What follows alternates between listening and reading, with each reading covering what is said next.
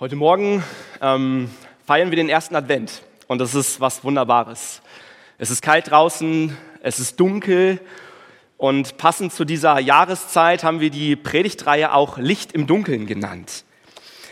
Ähm, eine Sache wissen wir ja genau in der Adventszeit, wir haben es heute Morgen gemacht, es ist dunkel gewesen, es wurde diese Kerze angezündet und wie wohltuend ist es doch, da Licht zu vernehmen.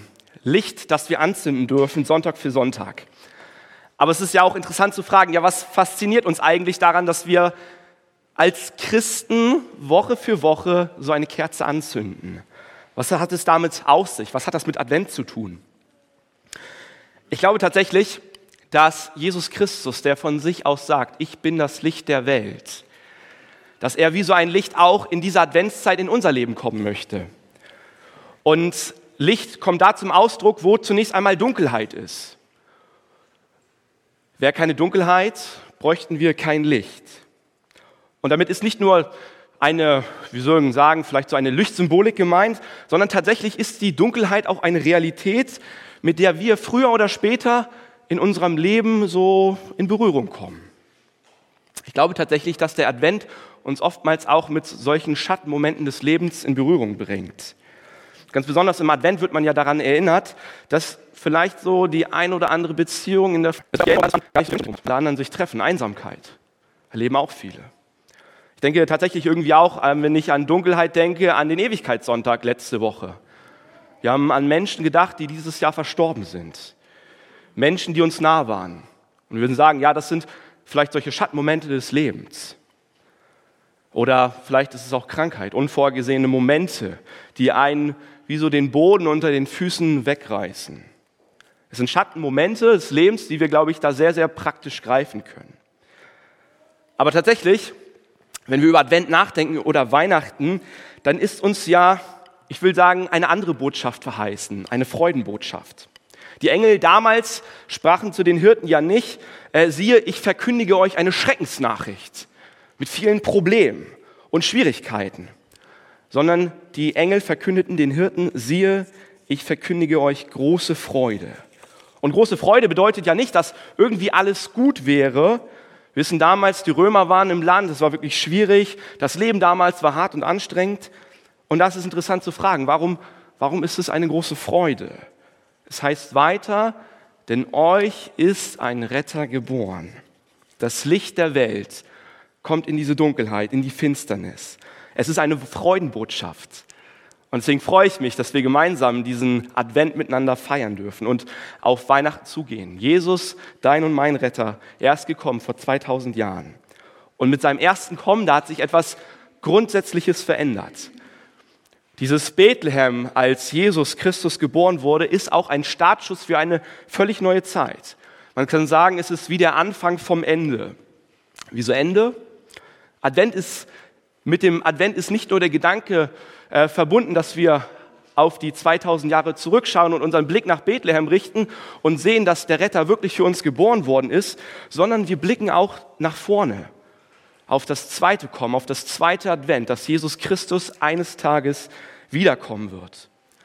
Und den heutigen Bibeltext, den wir miteinander uns anschauen wollen, ist wie so ein Blick in die Zukunft. Es ist wie so ein Vorgeschmack auf die Ewigkeit Gottes, auf dieses zweite Advent, dass Jesus Christus eines Tages wiederkommen wird. Und gleichzeitig fordert uns der Text heute Morgen heraus, so mit ausstehenden Lichtmomenten, vielleicht auch mit Momenten der Dunkelheit, so einen realistischen Blick auch für unser eigenes Leben zu gewinnen, zu fragen, wo stehe ich? Vielleicht auch erahnen zu lassen, dass Jesus Christus tatsächlich kommen muss, um Licht in unser Leben hineinzubringen. Ich darf uns den Text aus Offenbarung 21, die Verse 1 bis 5 vorlesen. Da heißt es, dann sah ich eine neue Welt, den neuen Himmel und die neue Erde. Denn der vorherige Himmel und die vorherige Erde waren vergangen und auch das Meer war nicht mehr da. Ich sah, wie die Stadt Gottes, das neue Jerusalem, von Gott aus dem Himmel herabkam, festlich geschmückt wie eine Braut an ihrem Hochzeitstag. Eine gewaltige Stimme hörte ich vom Thron her rufen. Hier wird Gott mitten unter den Menschen sein. Er wird bei ihnen wohnen und sie werden sein Volk sein. Ja, von nun an wird Gott selbst als ihr Herr in ihrer Mitte leben. Er wird all ihre Tränen trocknen und der Tod wird keine Macht mehr haben. Leid, Angst und Schmerzen wird es nie wieder geben. Denn was einmal war, ist für immer vorbei. Der auf dem Thron saß, sagte, siehe, alles werde ich jetzt neu schaffen. Und mich fordert er auf, schreibe auf, was ich dir sage. Alles ist zuverlässig und auch wahr. Ein Blick in die Zukunft, ein Blick, den Johannes sozusagen in die Zukunft werfen darf. Und etwas, was, glaube ich, hier ziemlich deutlich wird, ist, dass nichts so bleiben wird, wie es einmal war. Und das führt mich zu meinem ersten Gedanken. Jesus ist das Ende der Feindschaft und der Anfang der Gemeinschaft. Jesus ist das Ende von Dunkelheit und der Anfang von tiefer Gemeinschaft. Johannes schreibt diese Verse und darf einen Blick auf das Ende der Zeit werfen und er darf sehen, wie dieses zweite Advent, wenn Jesus wiederkommt, dass diese Welt völlig neu gestaltet wird. Und er kommt wirklich zu dieser tiefen Erkenntnis, dass er sagt, nichts wird so sein wie früher. Keine Dunkelheit wird mehr sein.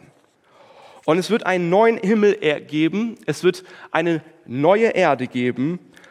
Und Gott ist derjenige, der es neu erschafft. Und hier ist dann auch die Rede von einem neuen Jerusalem. Was meint dieses Jerusalem? Jerusalem steht für diesen neuen Ort, wo Gott und Mensch miteinander in tiefer Gemeinschaft leben. Wenn wir an den ersten Teil der Bibel ins Alte Testament schauen, da sehen wir, dass der Tempel damals ein Ort war, wo Menschen hingekommen sind, um Gott zu begegnen, um ihn anzubeten.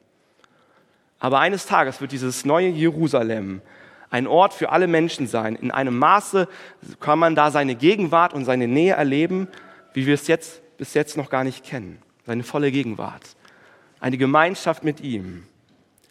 Und Johannes, der versucht das irgendwie hier in Bilder zu greifen. Er sagt, es ist wie eine festlich geschmückte Braut. Und wir würden sagen, klasse, super, genial. Jeder, der schon mal bei so einer Hochzeit war, der weiß, es sind ganz besondere Momente, wenn man auf die Braut wartet und wenn sie festlich geschmückt plötzlich den Ort, den Saal betritt. Und jetzt kommt Johannes zu einer erstaunlichen Aussage.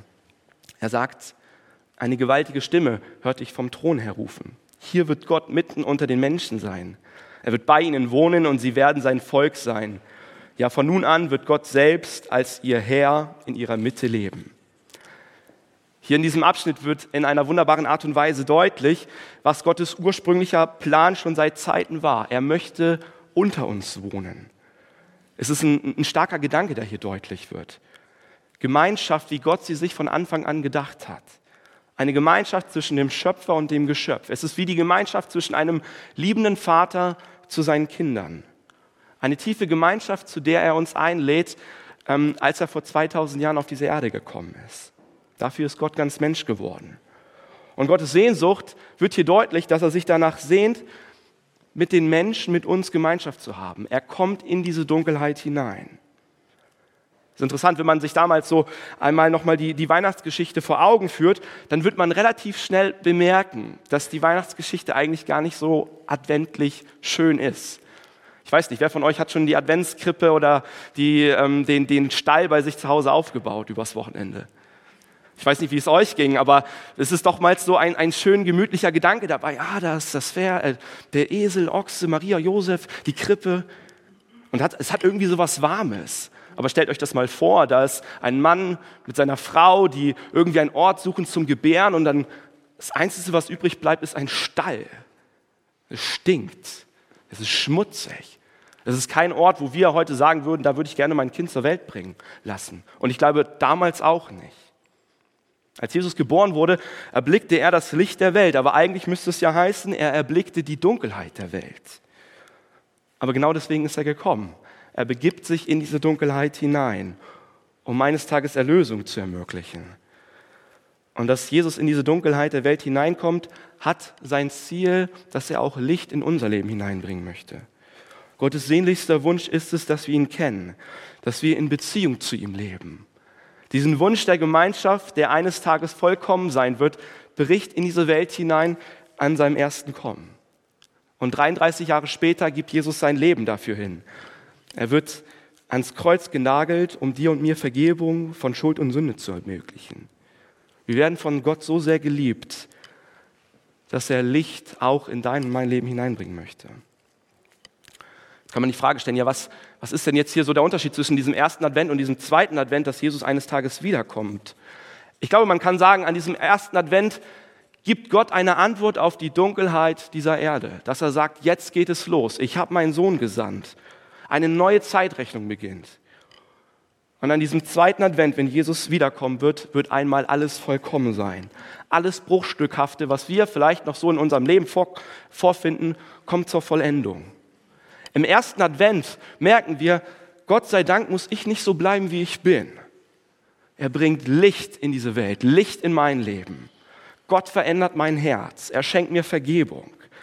Wir merken, dass sich vielleicht auch Sichtweisen in unserem Leben verändern, dass Gott uns eine Perspektive schenkt, dass er uns deutlich macht, das ist wichtig und das ist nicht so wichtig. Er schenkt uns eine Reich Gottes Perspektive. Und dennoch merken wir sehr wohl, dass wir uns in einer Zwischenzeit befinden, dass wir noch nicht in dieser Vollendung sind. Und in dieser Zwischenzeit werden wir konfrontiert mit Unversöhnung, mit Zerbruch, mit Dunkelheit. Und tatsächlich, ich weiß nicht, wie es euch geht, ich glaube, in unserem Leben nehmen wir manchmal ziemlich viel an Dunkelheit auch wahr. Dunkelheit, die ich in mir merke, weil ich vielleicht wieder etwas nicht schaffe, wie ich es mir vorgenommen habe. Dunkelheit, weil ich vielleicht mit Sünde konfrontiert werde, weil ich mit Abhängigkeiten zu kämpfen habe, weil ich mit Sünde zu kämpfen habe in meinem Leben. Ich glaube, diese Zwischenzeit dürfen wir nicht verwechseln ähm, damit, dass die Vollendung, dass Jesus eines Tages wiederkommt, noch aussteht. Es ist noch nicht das, wie es einmal sein wird. Und diese Zwischenzeit ist von einem tiefen Warten und einer tiefen Sehnsucht geprägt, dass Gott unter seinen Menschen wohnt. Und in dieser Zeit bin ich, bist du herausgefordert, solche Situationen auszuhalten, unseren Blick auf Jesus Christus zu richten, dass er einmal wiederkommen wird.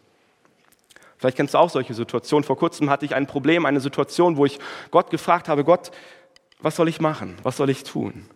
Ich habe mich sehr hilflos gefühlt. Und ich hatte so einen Moment, dass ich gedacht habe, Gott, es wäre jetzt ziemlich nett zu wissen, was du machen würdest. Ich stand da und er hat erstmal nichts gesagt. Vielleicht kennst du solche Momente, dass du sagst, Gott, rede mit mir. Ich will es wissen. Aber für dich scheint Gott vielleicht im Augenblick zu schweigen. Es sind solche Fragen in uns, dass wir sagen, Gott, kannst du nicht irgendwie greifbarer oder irgendwie näher sein? Im Text dürfen wir heute Morgen sehen, dass es Gottes sehnlichster Wunsch ist, Gott will diese tiefe Gemeinschaft auch mit dir haben. Und wir sehen auch im zweiten Advent, dass es tatsächlich eines, eines Tages so sein wird, dass Gott direkt unter den Menschen wohnen wird. Aber erst am zweiten Advent, wenn er wiederkommt. In dieser Zwischenzeit leben wir als Menschen und wir haben Gottes Wort. Im Psalm 139, da heißt es, dein Wort ist meines Fußes Leuchte und ein Licht auf meinem Weg. Was für eine wertvolle Zusage ist das? Wir haben Gottes Wort und es ist ein, wie ein Licht in der Dunkelheit, das uns Orientierung schenkt. Es ist wie ein, eine Zusage dessen, dass wir ein, ein großartiges Privileg und auch ein Werkzeug dessen haben, der uns auf unserem Lebensweg begleitet. Wir haben das Gebet, wir haben die Möglichkeit, mit Gott zu reden. Er ist da, er hört zu. Und er stellt dich und mich in unterschiedliche Beziehungsgeflechte hinein. Auf der Arbeit, im Beruf, in andere Gemeinschaften aber mit dem Ziel und dem Gedanken, dass wir mit ihm leben dürfen. Und ich weiß nicht, wie es euch ist, wie es euch geht. Ich glaube, all das, was wir jetzt schon mit Jesus auf dieser Erde leben, ist nur ein Vorgeschmack dessen, was uns eines Tages in einer Fülle und in einer Schönheit erwartet, wie wir uns das noch gar nicht vorstellen können. Die Beziehung zu Gott wird eines Tages vollkommen sein.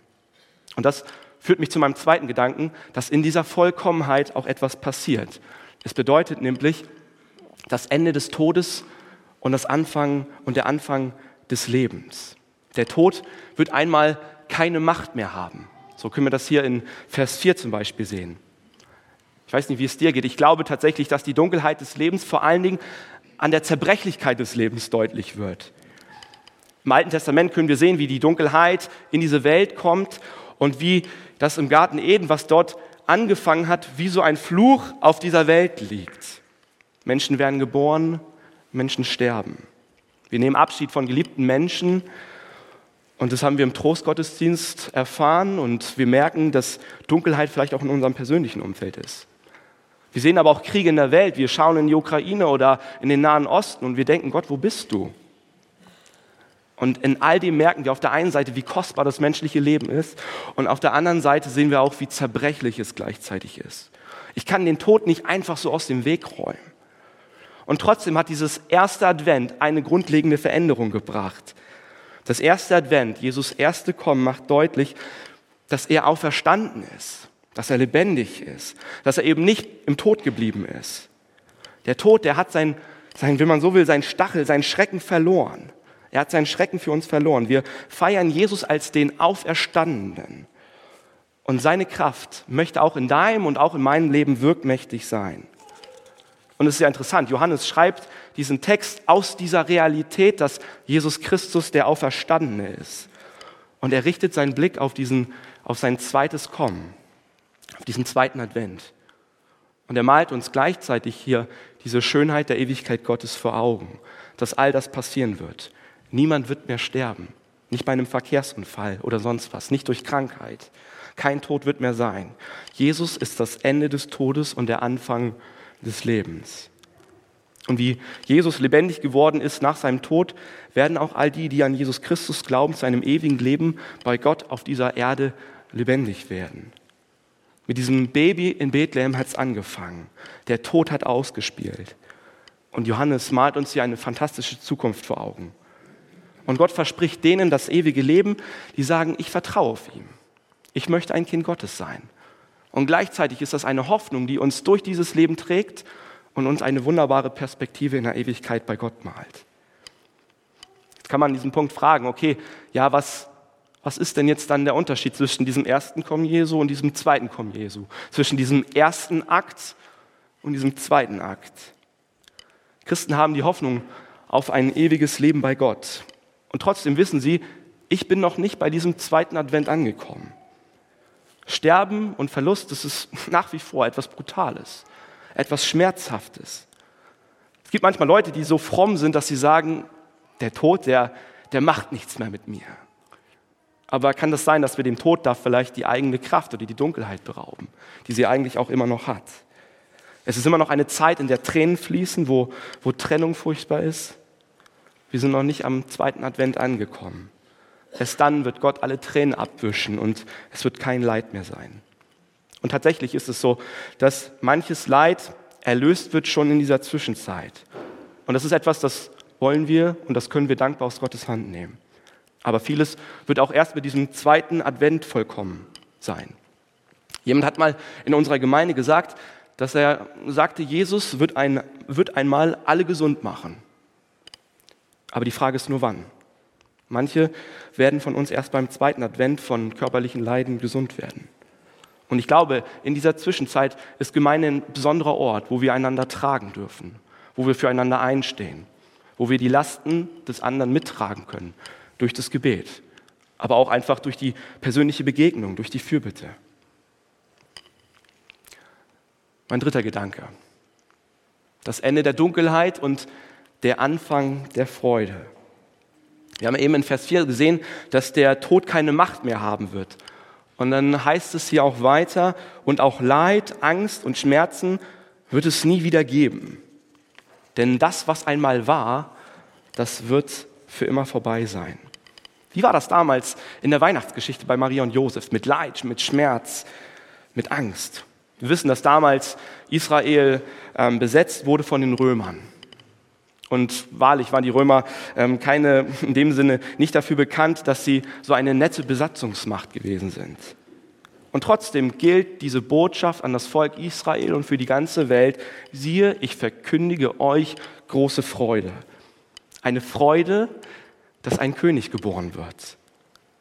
Und diese Freude, dass ein König geboren wird, wird genau darin deutlich, dass dieser König sich aufmacht, auf diese Welt zu kommen. Er macht sich klein, demütig.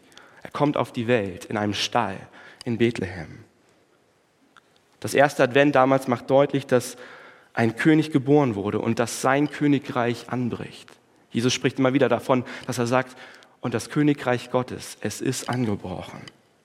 Und dieser König, er wächst auf, er stirbt, er ist auferstanden. Und eines Tages, bei seinem zweiten Advent, wird es in Erfüllung gehen, was Johannes hier schreibt. Jesus ist derjenige, der auf dem Thron Gottes sitzen wird. Jesus wird König sein, er wird regieren. Und wenn er regiert, dann wird es kein Leid, dann wird es keinen Schmerz, keine Angst mehr geben. All das spielt keine Rolle mehr. Er wird alle Tränen abwischen. Er wird für Gerechtigkeit sorgen. Das Regieren, wie wir das vielleicht kennen, so nach menschlichen Maßstäben, das wird zu Ende gehen. Dieses Baby im Stall ist das Ende des Leids und der Anfang der Freude. Und wieder ist die Frage, und was ist mit der Zwischenzeit, in der wir leben? Wie ist das mit Leid als Christ? Wie ist das mit dem Schmerzen, die wir vielleicht auch erleben? Ich glaube, der zweite Advent macht uns deutlich, dass auch wir als Christen unter Ungerechtigkeit leiden.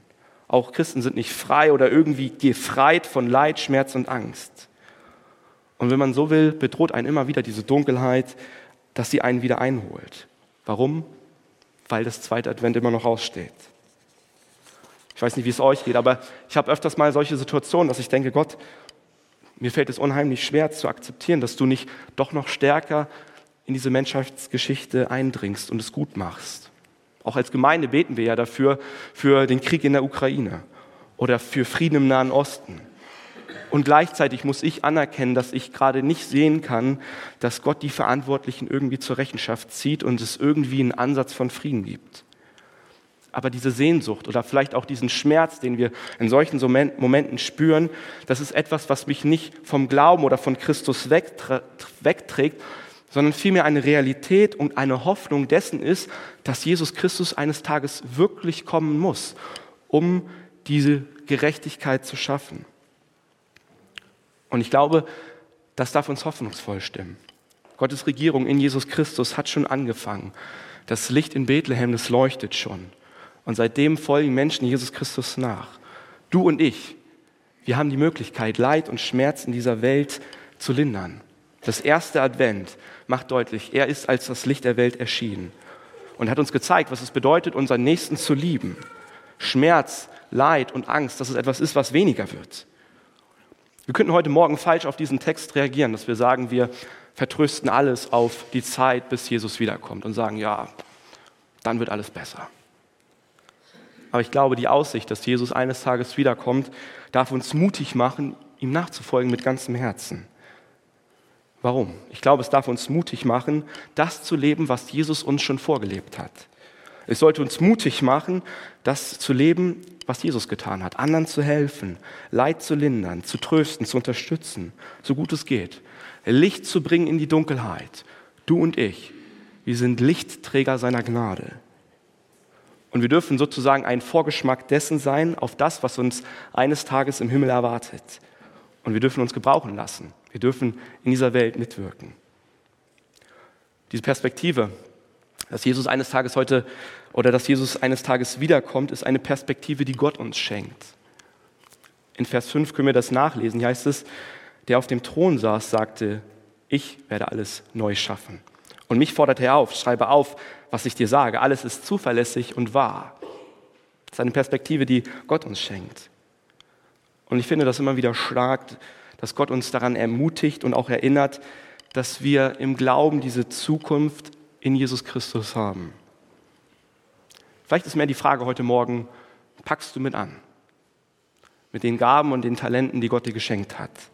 Vielleicht ein Stückchen weit auch Licht in diese Welt mitzutragen da wo wir Orte der Dunkelheit in unserem persönlichen Leben oder auch in unserem Umfeld wahrnehmen. Ein Zitat, das ich in den letzten Wochen immer mal wieder so für mich durchgegangen, bis, durchgegangen bin, das lautet, und wird Christus tausendmal zu Bethlehem geboren, doch nicht in dir, du bleibst ewiglich verloren.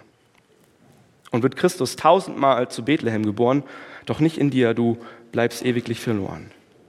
Ich glaube, dieses Zitat macht deutlich, dass wir Weihnachten Jahr für Jahr irgendwie feiern können und trotzdem bleibt da so eine innerliche Distanz zwischen mir und dieser Botschaft. Nämlich, dass Gott tatsächlich als Licht in diese Welt gekommen ist. Und wenn Advent etwas ist, was ich vielleicht auf Distanz halte, dann wird Advent nicht in mir wirksam. Dann ist nicht in mir Advent geworden. Und ich glaube, wir würden persönlich etwas verpassen. Vielleicht hörst du heute Morgen diese Botschaft auch zum allerersten Mal. Und ich bin so dankbar, dass Advent immer wieder bedeutet, dass Gott uns daran erinnert, es kann anders werden in unserem Leben. Das Licht, das Jesus Christus in diese Welt gebracht hat, dass es eine Gnadenbotschaft ist, die auch mein Leben berühren darf. Wenn du heute Morgen hier bist und sagst, ich bin Christ, dann möchte ich dich ermutigen, dann richte deinen dein Blick nach Bethlehem.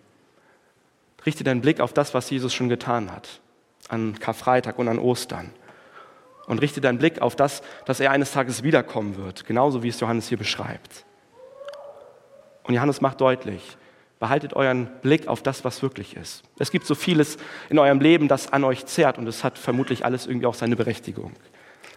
Aber lebt mit dieser Perspektive Ewigkeit und haltet dieses Ziel vor Augen. Und ich wünsche dir, ich wünsche uns, dass wir diese Kraft haben, dieses Ziel vor Augen zu halten. Gott wird alle Tränen abwischen, kein Leid wird mehr sein. Und meine Hoffnung ist, dass wir diese Zeit nutzen und an die Menschen denken, die wir auf diesem Weg für Jesus gewinnen können. Amen.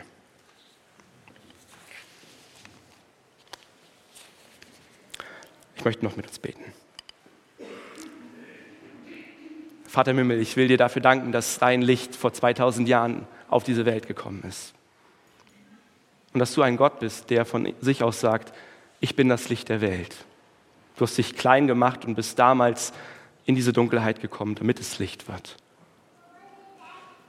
Und Herr, wir stehen so zwischen diesem ersten Advent und diesem zweiten Advent und bitten dich, Herr, dass du wiederkommst.